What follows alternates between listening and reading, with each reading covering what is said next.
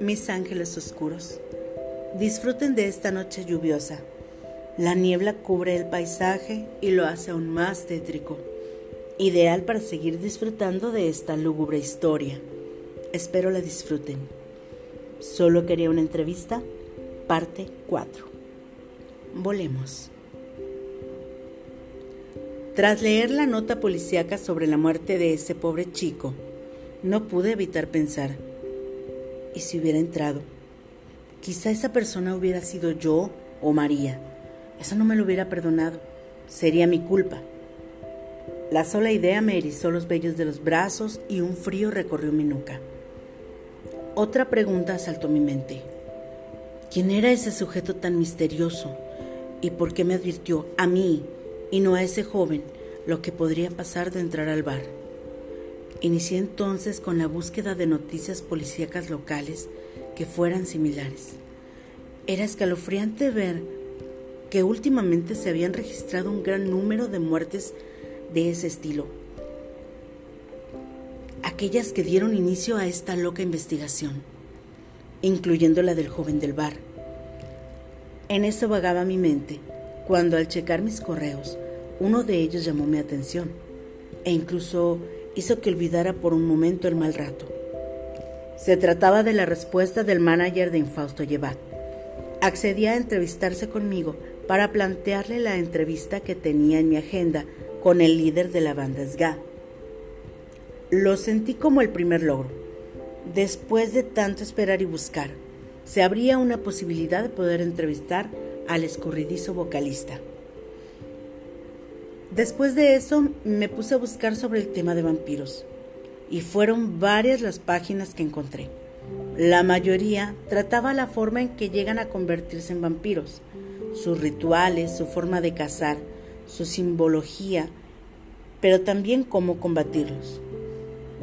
A mi parecer, algunas más parecían leyendas y fantasías de gente sin que hacer, porque ¿cómo alguien puede convertirse en todo un señor de la noche? Con tan solo reflejar su cuerpo muerto en un espejo, recibir la sombra de un gato, ser maldecido o por suicidio. Si acaso lo más lógico era ser mordido, y eso solo pensando que fuera una especie de virus. De ahí en más sonaba todo tan ilógico. Ahora, entre las formas más conocidas o comunes de protegerse de un no muerto, están llevar siempre consigo ajo, un crucifijo y agua bendita. Claro, también está lo de los espejos que no captan el reflejo de un vampiro. Bueno, eso era muy gracioso.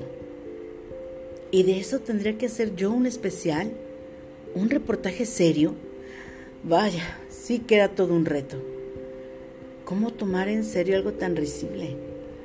Alguien tan incrédulo como yo bueno, por lo que me pagaba Dante por semana, seguro encontraría la forma de hacerlo.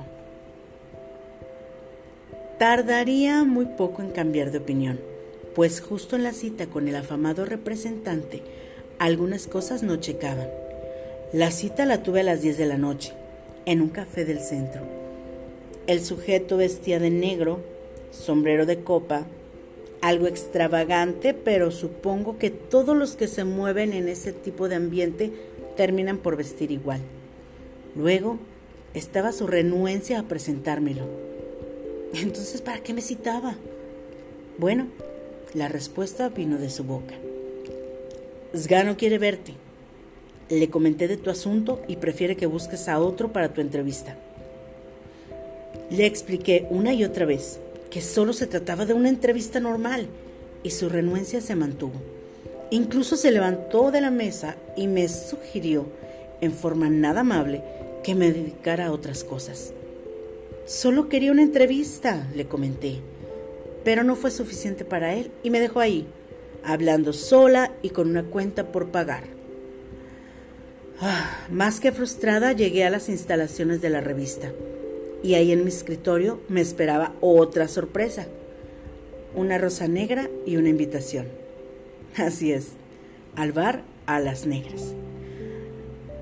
Puede ser terquedad, pero a las doce de la noche ahí estaba otra vez, al pie de las escaleras, esperando a que alguien me detuviera.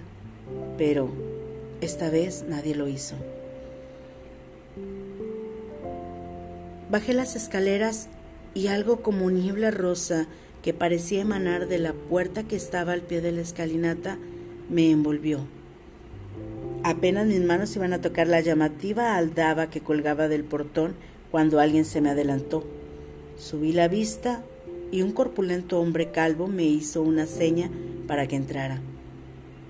El lugar estaba a reventar. La música sonaba increíblemente seductora. Violines, guitarras eléctricas. ¿Quién toca? pregunté al barman, a lo que sonriente respondió. Infausto Llevat. Esa invitación de veras que fue por demás directa. De inmediato me alejé de la barra y comencé a abrirme paso entre los jóvenes de vestidura negra y roja, negra y morada, pero siempre negra. Llegué hasta enfrente del cantante, Sga. Arriba del escenario parecía como si flotara, como si la energía de esa gente lo elevara a un grado diferente al de nosotros. Simplemente lucía sobrenatural. Terminó la canción y no pude moverme. Sus ojos parecían penetrar en mi mente como un canal de recepción y sentí como mis pensamientos eran sacados de lo más recóndito de mis neuronas. Si tuviera que describirlo sería un joven de no más de 18 años, cabello largo que le cubría la nuca, piel blanquecina que resaltaban sus labios negros, su estatura seguramente más de dos metros.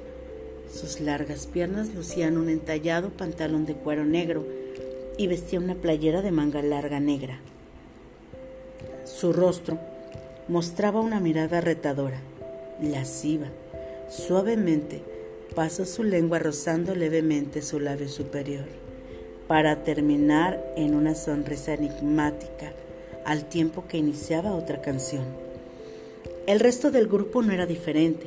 Cada uno estaba como poseído por sus instrumentos. Nadie veía a nadie. Al unísono se comían la canción, la digerían y la expulsaban a la multitud que ensordecía el lugar. Cuando salí de mi estupor, mi alma de reportera comenzaba a planear de qué manera entrevistaría a esa personalidad tan enigmática.